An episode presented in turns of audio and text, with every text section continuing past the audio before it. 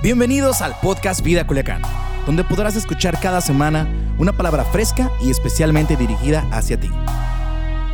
Comenzamos. ¿Están listos para escuchar la palabra de Dios? ¿Sí? ¿Están listos? Ok. Quiero presentarles el tema de este día y, y el tema, ya sabes, si quieres escanear, gracias si quieres eh, las notas de mi plática, tan solo tienes que escanear el código QR que aparece en la pantalla del auditorio o ahí donde sea que tú nos estés mirando, tan solo con escanear este código podrás tener todas las notas más importantes de mi conferencia y ahí están para ti, así que ya lo saben. El tema que hoy quiero compartirles, aprovechando que hoy es domingo y es Día del Padre, Preparé esta plática con todo mi corazón que se llama así, el padre que mis hijas necesitan. A lo mejor tú te preguntas por qué lo hice en femenino. Bueno, lo que pasa es que yo tengo tres hijas mujeres y entonces por eso le puse así, el padre que mis hijas necesitan. Porque una cosa es el padre que ellas quieren y otra cosa es el padre que ellas necesitan. ¿Están de acuerdo conmigo? ¿Sí o no? Sí. Entonces vamos a escuchar la palabra de Dios. Esta semana tuve el placer de desayunar con un gran amigo. ¿Un qué? Gran amigo. Él es un padre de familia de nuestra iglesia. Pensé inocentemente que la única razón de la invitación era pasar tiempo conmigo. Qué bien pensado soy, ¿verdad? Pero mientras desayunábamos, descubrí la razón principal de la invitación. Comenzó a abrir su corazón para buscar un consejo acerca de la difícil tarea de ser padre de una jovencita. Mientras yo desayunaba, él abrió su corazón angustiado pidiéndome consejo acerca de cómo abordar algunas decisiones equivocadas de su hijo.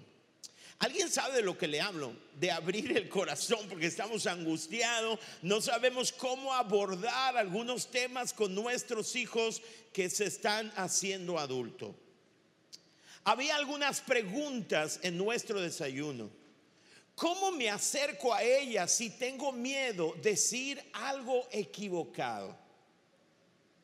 ¿Con qué cara le digo lo que pienso si en el pasado delegué cobardemente esa tarea a mi esposa? O sea, toda la infancia estuve diciendo, ve con tu mamá y ahora quiero abordar un tema con ella.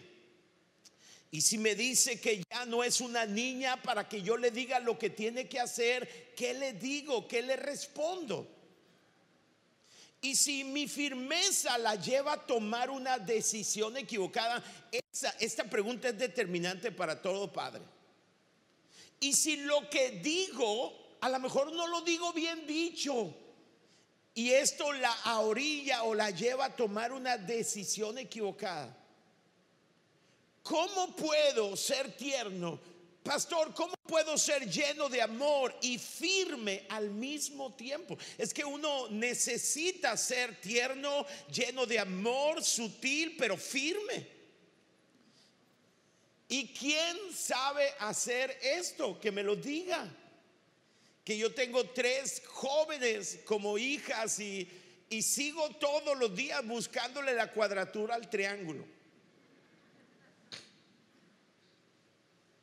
Por último, había una pregunta en nuestros corazones y en el corazón de él y era, ¿cómo ser el padre que mi hija necesita?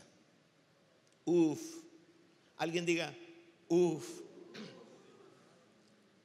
Ya se dieron cuenta que el desayuno era pretexto para una sesión de consejería, ¿verdad? Cosas de la vida pastoral. Nos invitan a comer y resulta que la comida es el pretexto para el platillo principal, un consejo, una ayuda. Después que él abrió su corazón, le dije que todo padre ha sentido o sentirá ese temor. No eres el único. Pero sí fui muy firme con él y le dije que tenía que vencer ese miedo para entrar en el corazón de su hija y en el mundo de su hija con la verdad de su corazón. Escuchen esto y está en su pantalla. Nada pone al hombre en contacto con sus debilidades como el hecho de ser padre. ¿Alguien dice amén a esto? La crianza de los hijos es tan difícil que expone nuestra incapacidad de tal manera que nos conduce a buscar la ayuda del Espíritu Santo como nuestro permanente ayudador. Nunca pensaste que necesitarías tanto al Espíritu Santo como cuando tienes un hijo que entra a la adolescencia. La gran noticia que tengo para cada padre este día, y no solamente para cada padre, sino también para cada madre que es padre. Esta es la, la poderosa noticia que debo darles. Mientras intentamos y fracasamos en ser padres, ¿Oyeron eso? Mientras intentamos y fracasamos en ser padres, Dios también está criando a nuestros hijos y llenando sus vacíos que nosotros y la vida le hemos dejado. O sea, lo que tengo que decirte es que mientras intentas y fracasas en tu tarea de ser padre, Dios está dirigiendo y creando a tus hijos y Él llena los vacíos que tú y yo no hemos podido llenar o los vacíos que hemos provocado. Y eso debe darte a ti una paz en tu corazón. Regularmente algunos grandes amigos nuestros, que tienen la posibilidad de ver a mi hija desde lejos y cerca y a veces me preguntan, oye, ¿por qué tus hijas tienen algunas cualidades muy especiales? Yo siempre les digo, no lo sé, siempre trato de decir que es Dios y ahora entiendo que todos los vacíos que yo he dejado, Dios ha ido llenándolos. Y eso es una buena noticia que no sabía, pero he disfrutado. Y que me hubiera gustado saber para mortificarme menos. ¿Alguien entiende lo que digo?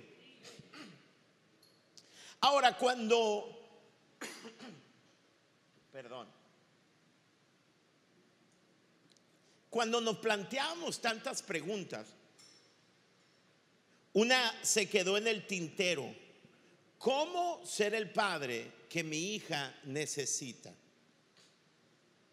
Y basado en esta pregunta, yo preparé una plática para ti, que se llama así, ¿cuáles son las cualidades del padre que mis hijas necesitan. Y quiero hablarte desde mi perspectiva, desde mi experiencia de 31 años de ser padre aproximadamente. Quiero hablarte de cinco cualidades que yo creo que son las cualidades del padre que mis hijas, no sé las tuyas, pero mis hijas necesitan y creo que también los tuyos. La cualidad número uno es la siguiente. Mis hijas necesitan un padre que ame a Dios con pasión. Y aquí el orden de los factores sí altera el producto y no puedo poner otra cualidad en primer lugar que no sea esta. Mis hijas necesitan a un padre que ame a Dios por encima de todo y todos. Ahora, surge una pregunta fundamental, porque cuando hablamos acerca de amar a Dios es tan trivial a veces. Porque todo mundo dice amar a Dios. ¿Están de acuerdo conmigo? Todo mundo. Entonces surge una importante pregunta. ¿Cómo se expresa de manera práctica este amor a Dios que mis hijas necesitan? Y yo tengo dos formas a, las, a través de las cuales uno expresa el amor a Dios. Y el primero de ellos es a través de mi estilo de vida. Yo les muestro a mis hijas que soy un hombre que ama a Dios a través de mi estilo de vida. Me encanta lo que dice Job capítulo 1, versículo 1, y está hablando acerca de Job. Y quiero que pongan atención. Y dice, en el país de Uz había un hombre, ¿un qué? Llamado Job. Era honesto e intachable. Y esto tiene que ver con características intrínsecas. Hacia adentro, él era honesto y era intachable Verticalmente dice que era un hombre que respetaba a Dios, obviamente. No se puede ser un hombre honesto e intachable sin respetar a Dios. ¿Están de acuerdo conmigo? Sí. Otra versión dice que él honraba a Dios. Y tercero, horizontalmente, y no le hacía mal a nadie. Wow, qué hombre Job. Un hombre con características únicas en su carácter, era honesto y, e intachable, era un hombre que honraba, que respetaba a Dios y que no le hacía mal a nadie, tenía correctas relaciones sociales. ¿Cómo yo puedo expresar ese amor a Dios a mis hijas a través de mi estilo de vida? Mis hijas miden cuánto amo a Dios, no a través de mis palabras, sino a través de mi estilo de vida. ¿Están aquí conmigo? Déjeme decir algo, nuestro genuino amor a Dios se revela a nuestros hijos en las decisiones y reacciones de la vida cotidiana y no en nuestra asistencia y nuestra conducta en el templo. Y no quiero decir que lo segundo no es importante, pero pierde poder cuando lo primero no está en su lugar. ¿Están de acuerdo conmigo? Ojalá que lo haya entendido.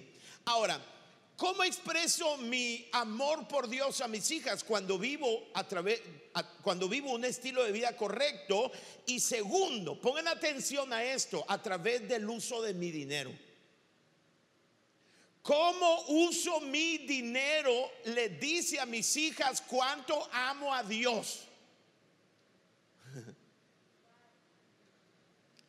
Primera de Crónicas capítulo 29. Mira, tus hijas, tus hijos saben cuánto aman, amas a Dios a través de tu estilo de vida y a través del uso de tu dinero. Tú puedes engañar a todo mundo, pero no podrás engañar a tu esposa, a tu esposo y a tus hijos. Primera de Crónicas 29 dice, además de todo lo que ya tengo listo para el templo, dice David, voy a entregar mi tesoro personal de oro y de plata. ¿Qué va a entregar? Su tesoro personal de oro y plata. Estoy dispuesto a entregarlo todo. ¿Entregarlo cuánto? Mira, un padre que ama a Dios constantemente sus hijos saben que está dispuesto a entregar todo lo que tiene para Dios. Dono más de 100, de 102 toneladas de oro de Ofir, del más fino y 238 toneladas de plata refinada para recubrir las paredes de los edificios y para los demás trabajos en oro y plata que harán los artesanos. Ahora, escuchen esto.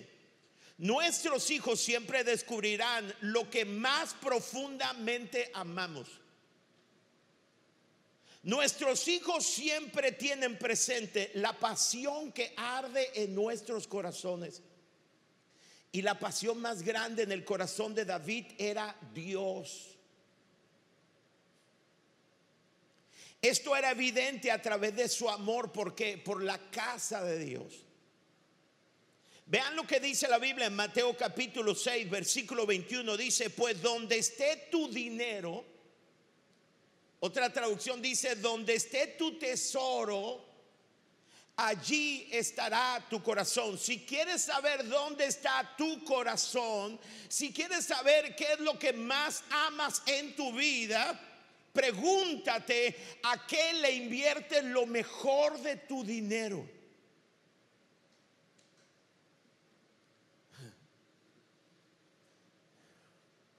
Nuestros hijos saben si amamos a Dios a través de nuestro estilo de vida y a través de nuestro dinero. La mejor forma de amar profundamente a nuestros hijos es amar profundamente a Dios. Y cuando ellos nos miran, cuando ellos nos miran amando a Dios, encuentran un hombre a quien admirar y seguir. Y esto le da seguridad a sus vidas. Créeme, escúchame.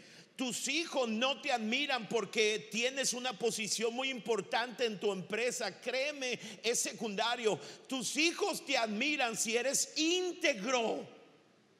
Y si amas a Dios con pasión a través de tus finanzas porque nada revela tu pasión como tu dinero. David era un hombre que amaba a Dios. Es más, es conocido y Dios da testimonio de él como un hombre conforme a su corazón. Si a ti te duele cuando pasa la canasta de la ofrenda, si a ti te duele, hombre, cuando tienes que apartar la primera décima parte, cuando Dios te dio nueve partes si te duele, escúchame, tu corazón no está en Dios. Puedes venir a la iglesia, pero tu corazón no está en Dios, porque donde sea que esté tu dinero, ahí estará tu corazón. No hay nada más espiritual que el dinero. El dinero es súper espiritual porque cuatro de cada diez parábolas que Jesús habló tenían que ver con el uso correcto del dinero o los bienes.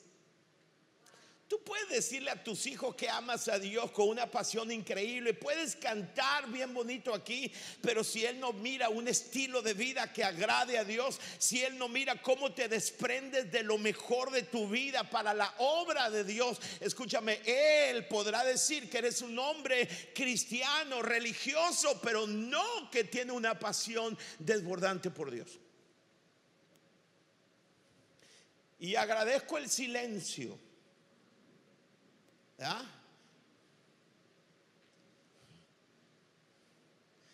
yo creo que estas son las dos, no únicas, pero las principales expresiones de nuestra pasión por Dios, estilo de vida y finanzas.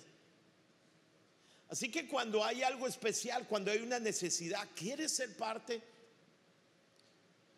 O cuando hay la posibilidad de, de ganar un dinero, tú estás preguntando, Señor, ¿cómo puedo participar? En la obra. Wow. La primera cualidad del padre que mis hijas necesitan es un padre que ame a Dios apasionadamente. Lo segundo, mis hijas necesitan un padre que les entregue un legado. Y cuando hablo de un legado me refiero a una pasión, a un propósito, a una causa para vivir. La causa, propósito y pasión por la que viven los hijos debe ser heredada por los padres. Quiero abrirles mi corazón. Mis hijas jamás han tenido una crisis acerca de lo que harán con sus vidas. Jamás. Jamás han tenido una crisis acerca de lo que será su futuro, cuál es su pasión. Ellas saben, escúcheme, yo puedo morirme ahora mismo. Hace, hace años, como un año y medio, cuando escribimos la visión de la iglesia, el ADN de la iglesia, yo entendí que podía morirme. Porque no solamente les había entregado una pasión a mis hijas, sino también a un modelo a seguir, bíblico. Entendí que la vida se enfrenta de forma generacional. Nuestra tarea es dejar un legado, una causa a nuestros hijos. Y yo hace como dos años después de que escribí la visión me di cuenta que podía morir tranquilo que Dios había llamado a mis hijas para continuar. Y, créame, lo, digo con todo el corazón, nadie ama más esta causa que mi esposa y mis hijas. La aman. ¿Por qué? Porque yo se lo he dado. He heredado esa pasión. Me encanta, escuche esto, lo que dice Primera de Crónicas 28. David se puso de pie y dijo, hermanos míos y pueblo mío, era mi deseo construir un templo donde el arca del pacto del Señor, el estrado de los pies de Dios pudiera descansar para siempre. ¿Era que Mi deseo. Hice los preparativos necesarios para construir. ¿Qué quería David? Construir un templo. Pero Dios me dijo, tu hijo Salomón es quien va a construir mi templo y mis, y mis patios. Yo lo elegí a él para que, sea, para que sea como mi hijo y yo seré como su padre. Así que ahora con Dios como nuestro testigo y a la vista de todo Israel, la asamblea del Señor, le doy este encargo. Y, y, me llama la atención que no solamente encarga, fíjese un rey que, deja un, legado, una causa, dice, les encargo a quien, a todo el pueblo, no solamente a Salomón, sino a todos los líderes, les encargo, les doy este encargo, asegúrense de obedecer todos los mandatos de su Dios para que esta buena tierra siga en su posesión y la dejen para sus hijos en herencia permanente. ¿Alguien puede entender cómo David está dejando un legado no solamente a su hijo, sino a todos los líderes y a la nación? Y luego le, dije, le dice a su hijo, Salomón, hijo mío, a ti te pido que reconozcas la autoridad del Dios de tu Padre. Te pido que siempre le sirvas con un corazón puro y un espíritu entusiasta porque el Señor siempre mira el corazón y conoce todos los pensamientos de los hombres. Si lo buscas, Él dejará que lo encuentres. Versículo 10. Leanlo conmigo si pueden. De modo que toma esto en serio, le está diciendo David. El Señor te ha elegido para construir un templo que yo tenía el deseo de hacerlo, pero Dios me ha mostrado que esto es generacional sé fuerte, le dice, y haz que el trabajo. Otra versión le dice, sé fuerte y ponte a trabajar. Se da cuenta cómo David le dejó una causa, un legado, una pasión a su hijo. David le entregó a Salomón la pasión por Dios y la causa de construir la casa de Dios. Escúchame, lo más importante que tú puedes dejar a tus hijos no es una herencia económica, es un legado, ¿lo entiendes? Tu vida como un legado. Tu vida de integridad, tu pasión, que él aprenda a amar al Dios de su Padre, que ella ame al Dios de su Padre y le sirva con la misma pasión que su Padre. Wow. Y mire, el punto número 5 va a responder algunas preguntas que usted tiene en mente. Entonces, mis hijas necesitan un padre que ame a Dios por sobre todas las cosas. Necesitan un padre que les entregue un legado. Y yo creo que yo lo único que estoy haciendo, yo no sé, pero yo vine con un propósito a la tierra y no es a generar dinero. Vine a dejar un legado. ¿Entiendes? Y no hay nada más plenitud que saber que estás haciendo aquello por lo cual estás aquí.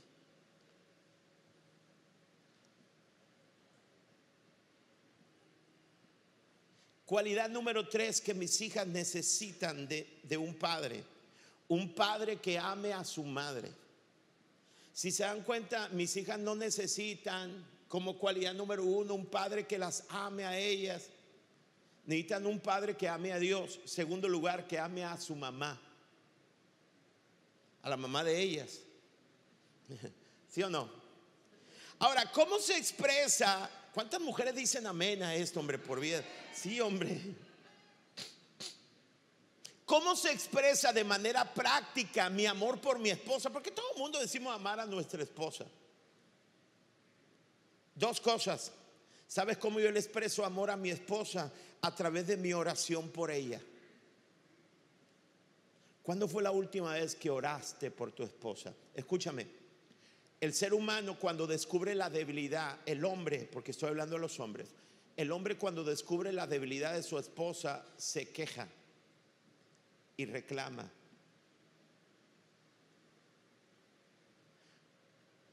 Es incorrecto. ¿Sabes qué es lo correcto? Cuando descubres una debilidad en tu esposa, orar por ello.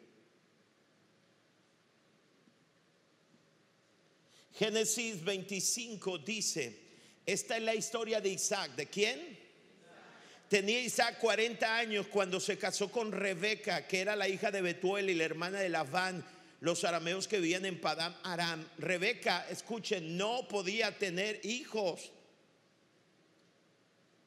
Así que Isaac le pidió a Dios por ella. Entonces Dios atendió a sus ruegos. No hay nada más que conmueva los cielos que un hombre que ore a Dios por su esposa.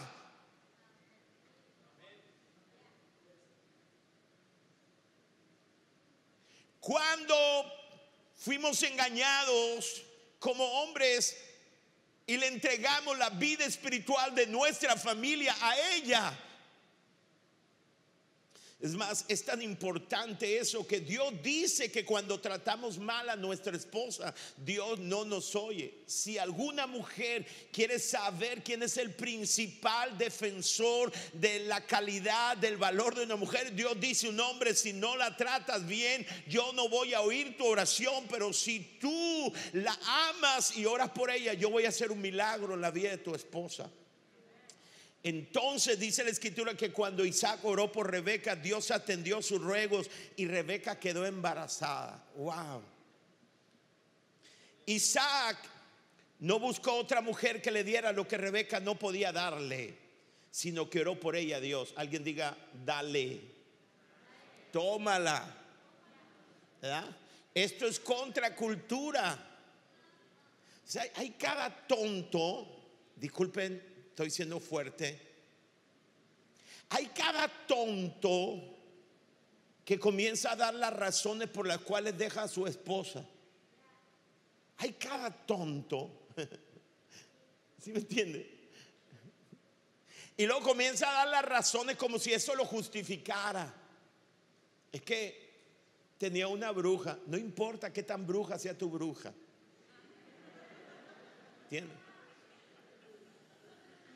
Es que no me podía dar hijos, no me hacía feliz. Pues ¿quién te, ¿quién te dijo que te casas para ser feliz? Infeliz. Si me explico? Es una ironía esto. ¿eh? ¿Quién te dijo que tú te casas para ser feliz? Tú no te casas para ser feliz, te casas para hacer feliz a una mujer.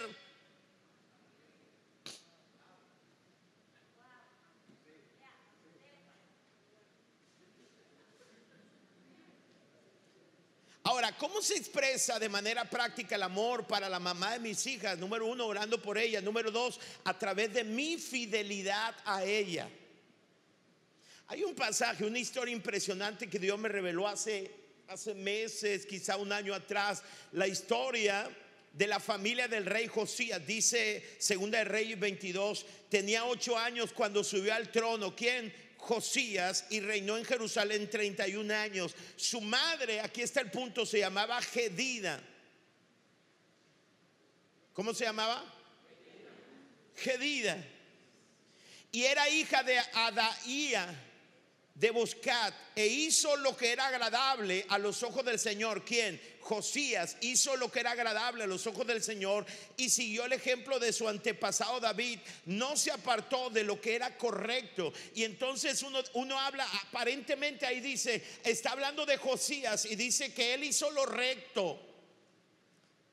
Pero menciona el nombre de su madre. ¿Saben lo que significa Gedida?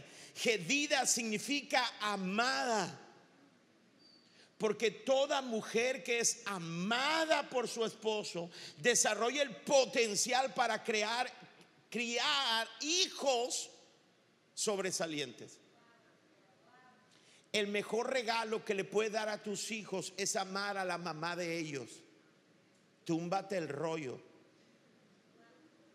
Es que mis hijos son lo más importante. Eres un egoísta y no, no entiendes la O por lo redondo. Tú tienes que amar más a tu esposa que tus hijos. Porque la Biblia dice que cuando te casaste con tu esposa, eres uno con ellos. Y el que no se puede amar a sí mismo, ¿cómo va a amar a otro?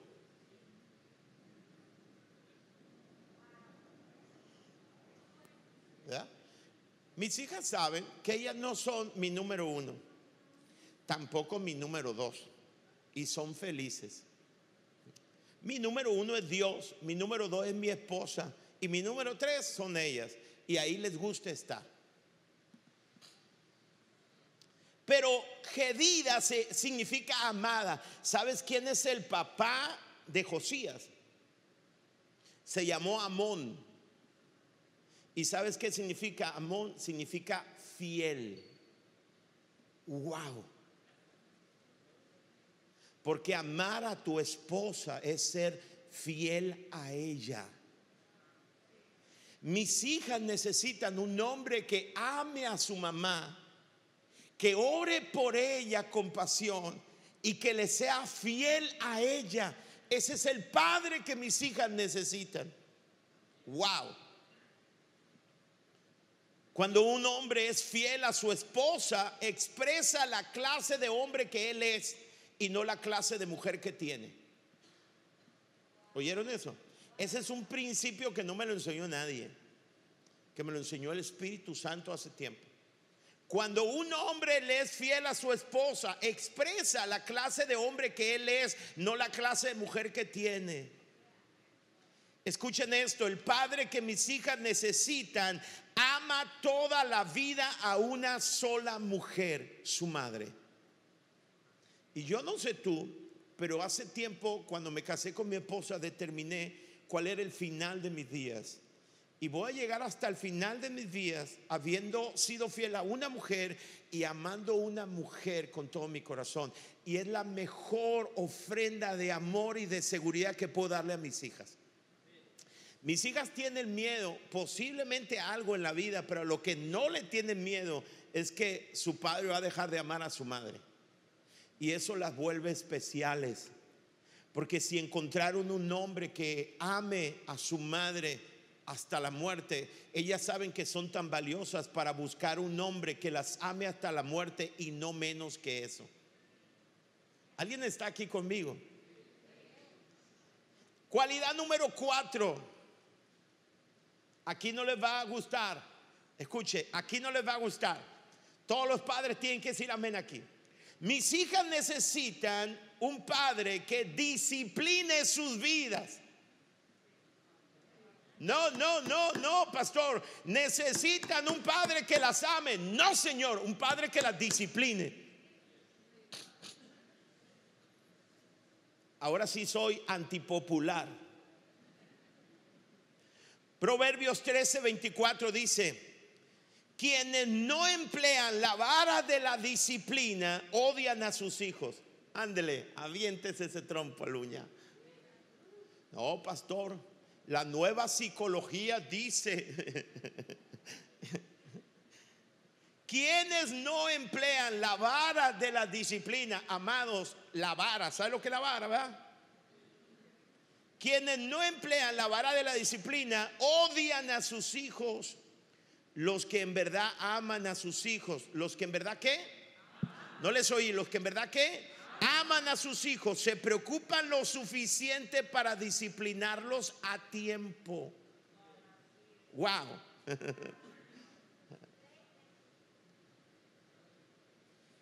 No, no, no.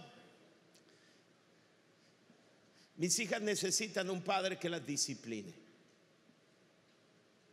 Cuando disciplines a tus hijos, debes hacerlo porque los amas y quieres que les vaya bien en la vida, no porque te sientes decepcionado o enfadado con ellos. Disciplinar abarca aconsejar, corregir, educar y castigar cuando sea necesario. Ahora, ¿cómo debemos disciplinar para no dañar el corazón de nuestros hijos? ¿A poco no es la bronqueza?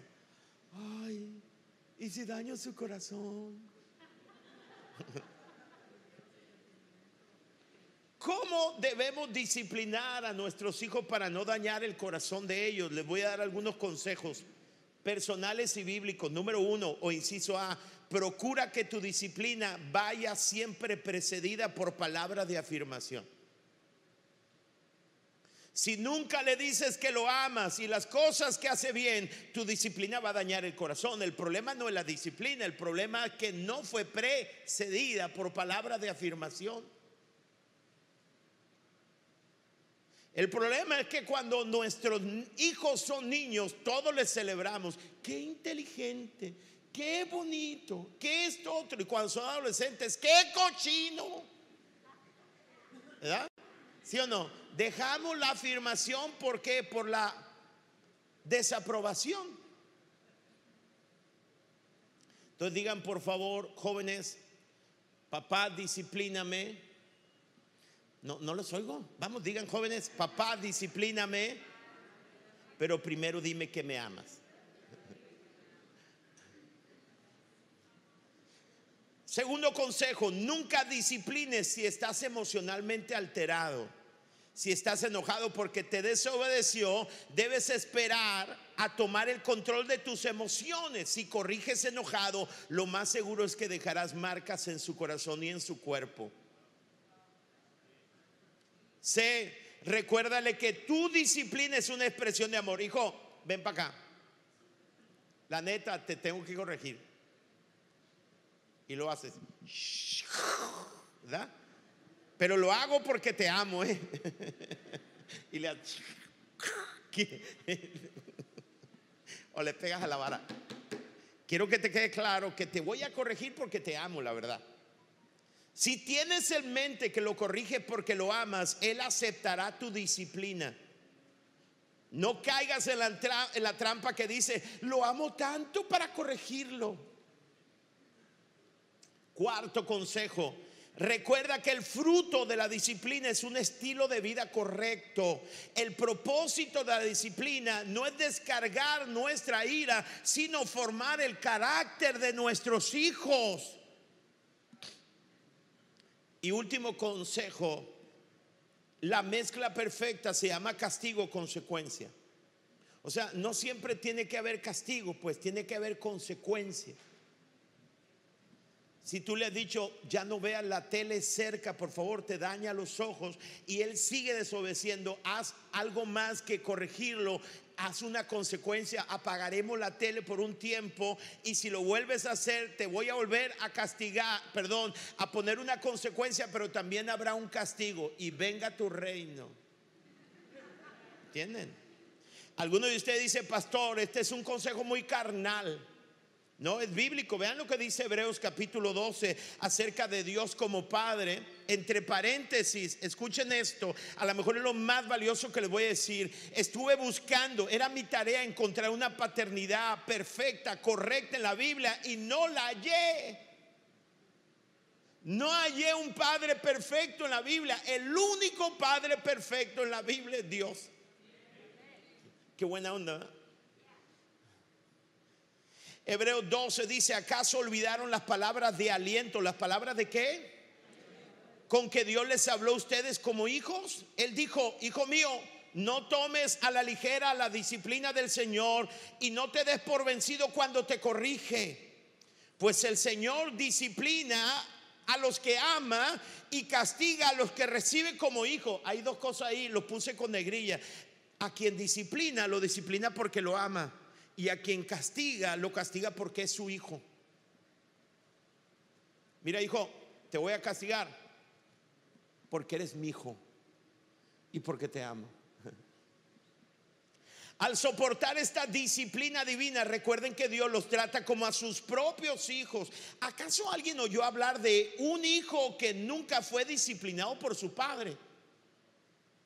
Si Dios no los disciplina a ustedes como has como lo hace con todos sus hijos, quiere decir que ustedes no son verdaderamente sus hijos, sino son unos ilegítimos. Ya que respetamos a nuestros padres terrenales que nos disciplinaban, ¿acaso no deberíamos someternos aún más a la disciplina del Padre de nuestro espíritu y así vivir para siempre? Pues nuestros padres terrenales nos disciplinaron durante algunos años e hicieron lo mejor que pudieron. Yo estoy alargando la disciplina a mis hijas. Y ustedes, por favor, entiendan lo que le digo. Yo a veces me paro con mi hija y le digo, mira, la última pela no te la he dado. No, yo estoy diciendo que usted lo haga, es asunto suyo. Estoy hablando de mis hijas. Yo tengo hijas ya, las tres profesionistas. Y yo le digo, la última pela no te la he dado. Pela se llama disciplina, ¿me entiendes? Pela, corrección, castigo, vara. Y ahí están mis hijas. Nuestros padres nos disciplinaron durante algunos años, hicieron lo mejor que pudieron, pero la disciplina de Dios siempre es buena para nosotros, a fin de que participemos de su santidad. Ninguna disciplina resulta agradable a la hora de recibirla, al contrario, es dolorosa. Alguien dice amén. Alguien le pegaron un palo dado que todavía se acuerda y todavía le duele. Un chanclazo, ¿me entiendes? Exacto, ¿sí o no? Pero después, digan conmigo, después, produce la apacible cosecha de una vida recta para los que han sido entrenados por ella. Escuchen, mis hijas necesitan un padre que las discipline. Porque la disciplina muestra que las amo y que son mis hijas, que no me las encontré en un bote de basura, pues. ¿Verdad? Ven, mijito, te voy a recordar que eres mi hijo. Acércate conmigo. Alguien está aquí conmigo. Y por último, se me acabó el tiempo, pero la verdad que como soy el pastor, Cualidad número 5. Aquí está. Esta les va a gustar. Mis hijas necesitan un padre que les pida perdón cuando... Mis hijas necesitan a un padre que les pida perdón cuando me equivoque o me equivoqué. ¿Sabe cuántas veces yo he llegado llorando a la recámara de mis hijas y le he dicho, ¿sabes qué? Quiero que me perdones no debí hacerte responsable de eso, no haber dicho lo que dije, me equivoqué. Le recuerdo lo especial que es para mí, el futuro increíble que tiene. Es que perdóname. Y todas las veces que he ido a pedirle perdón a mis hijas, me convierto más en su superhéroe. Porque mis hijas necesitan un padre que les pida perdón dice Santiago 5, quiero que pongan atención a este principio de Santiago. Ayuden muchachos. Hagan de esto su práctica común. ¿Su práctica qué? Cotidiana, pues. Confiésense sus pecados el uno al otro y oren el uno por el otro para que puedan, escúcheme, para que puedan vivir juntos, completos y sanos. ¡Wow!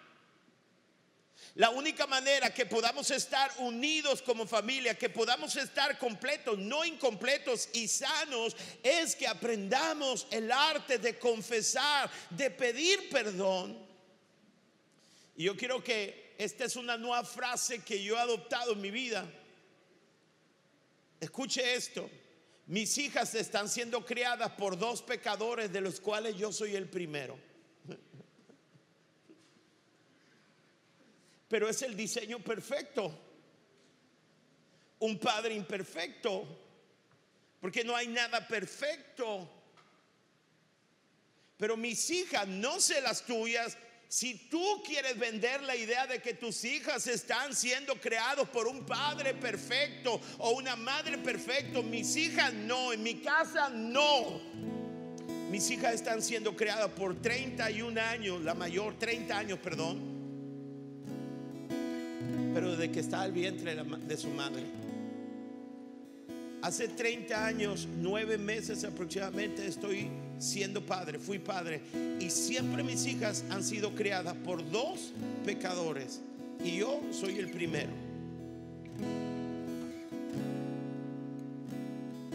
No existen los padres humanos perfectos. Cuando escuchas a un hijo presumiendo que su padre es o fue perfecto, está describiendo la clase de hijo que él es y no la clase de padre que tiene o tuvo. ¿Oyeron eso? Los grandes hijos son los que hacen grandes a los padres. Así que llegué a mi conclusión. Quiero hablarles a los padres que me miran y a los que me escuchan.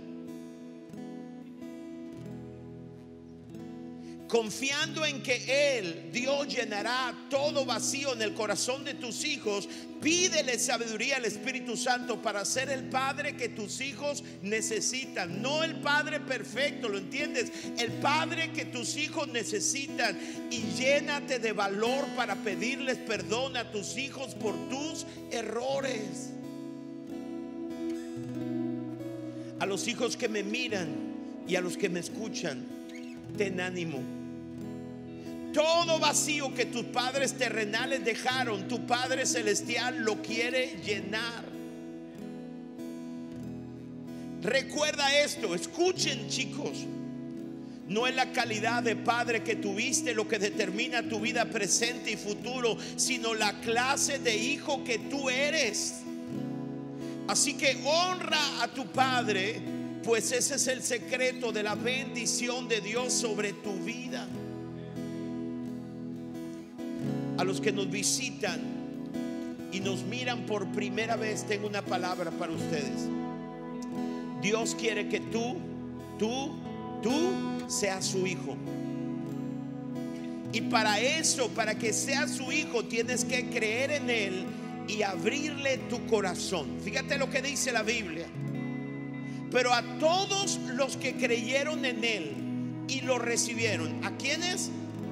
Sí, ese todos está condicionado, no es un todos incondicional. Sí, son todos, pero todos los que creen en Él y lo reciben, le dio el derecho de llegar a ser hijo de Dios. Escúchame, para que llegues a ser, para que tengas la autoridad, necesitas creer en Él y recibirlo. Romanos 19 dice, si crees en tu corazón que Dios lo levantó de los muertos, si crees y declaras abiertamente que Jesús es tu Señor, serás salvo. Escucha esto, pues es por creer en tu corazón que eres hecho justo a los ojos de Dios y es por declarar abiertamente tu fe, declarar abiertamente tu fe que eres salvo. Si tú nos visitas hoy, si nos miras en cualquier lugar donde estés, la buena noticia es que aunque no hay padres perfectos, hay un Padre perfecto que puede llenar todos tus vacíos. ¿Alguien dice amén a eso? Wow, wow, wow, increíble. Y ese Padre perfecto quiere ser tu Padre. Él quiere que tú seas su hijo. Pero para eso tienes que creer, confesar, abrir tu corazón a Jesús para que Él entre a tu vida. ¿Ok? Me encanta confesión pública. Crees con el corazón, pero tienes que abrir tu boca. Yo quiero guiarte a ti. Si estás aquí, quiero invitar a todos que se pongan de pie. Si me estás viendo desde casa o en cualquier lugar donde estés y nunca has abierto tu corazón, quiero que repitas esta oración. Es importante que lo creas en el corazón y que lo confieses con tu boca. ¿Sale? No basta con que lo creas, tienes que abrir tu boca. Y si quieres invitar a Jesús, repite conmigo, juntamente conmigo, la oración que está en tu pantalla. Vamos, hazla con todo tu corazón. Nos vamos a unir todos a esta oración. Y di conmigo, Señor Jesús, hoy abro mi corazón y te entrego mi vida. Deposito mi fe en ti y pido que me perdones de todos mis pecados. Te doy gracias por tu amor y tu misericordia y te recibo como mi Señor y Salvador. Ayúdame a caminar contigo en cada momento de mi vida. Gracias por la salvación. En el nombre de Jesús. Amén. Vamos a dar un aplauso a todas las personas que hicieron esta oración. Ahora Tú eres su hijo, su hija. Me gustaría saber si hay alguien que hizo esta oración hoy por primera vez. Nomás levanta tu mano para ver yo. Gracias, gracias. Cuatro personas. ¿Alguien más? ¿Alguien hizo esta oración por primera vez? ¿Habrá alguien más? Por este lado, recuerden lo que dice la Biblia. Jesús dijo, pon atención, si alguien se avergüenza de mí en la tierra, yo me voy a avergonzar de él en el cielo. Wow. Alguien diga, wow.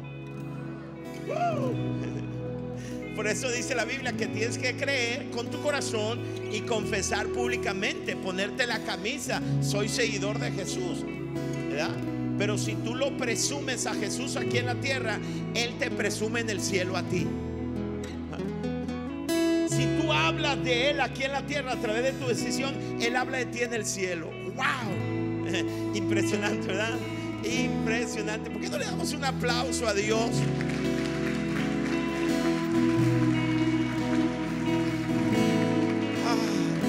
Creo, yo no sé tú, pero yo creo que esta prédica debe ser un bestseller de nuestra iglesia. Debe ser una consulta constante recordándonos lo que nuestros hijos necesitan. Así que papás, túmbense el rollo.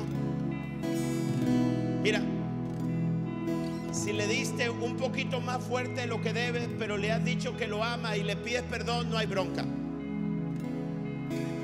¿Sí o no? ¿Alguien está aquí conmigo? Libértate. Ningún hijo, ningún hijo, dice la escritura, ningún hijo va a decir, no me amas, te está chantajeando, pero muy dentro sabe que lo amas. Yo le digo a mis hijas, hija, o te corrige la vida o te corrijo yo. Vea, hija. Y la miro a los ojos, ven para acá. Y tú sabes que el pastor tiene la mirada matona, ¿sí o no? ¿Sí o no? La neta, la neta. Yo quisiera tener una, cara más suave. Todo lo que dicen amén la tienen tan, tan matona como yo, ¿eh? Debieron haber dicho, no, pastor, no, así hubieran dicho, no, es broma. Pero yo, yo, está bien, es cierto. Yo llamo a mi hija y le digo, mira, si no te corrijo yo, te va a corregir la vida. Y la vida no va a tener misericordia de ti, mejor te corrijo yo. Y si me paso, no me voy a pasar tanto como la vida, la neta. Y si recuerdo que te amo y que quiero hacerte bien y he tomado control de mis emociones y te he dicho que te amo, todo va a estar bien. ¿Sí o no? Todo va a estar bien. Papás, ¿por qué no levantan sus manos si tú eres mamá y papá al mismo tiempo? Eres súper maravillosa, ¿eh? Te admiramos. Pero ¿por qué los papás no levantamos nuestras manos? Y luego los hijos levantan su mano y dicen, ay Señor, gracias por papá. Porque tu futuro depende de la honra que le des ahora a tu padre. Levanta tus manos y dile, Señor, te necesitamos. Vamos, dile tú con tu corazón, tú habla con Dios. Tú dile aquí de tu corazón, dile a Dios, te necesito. Te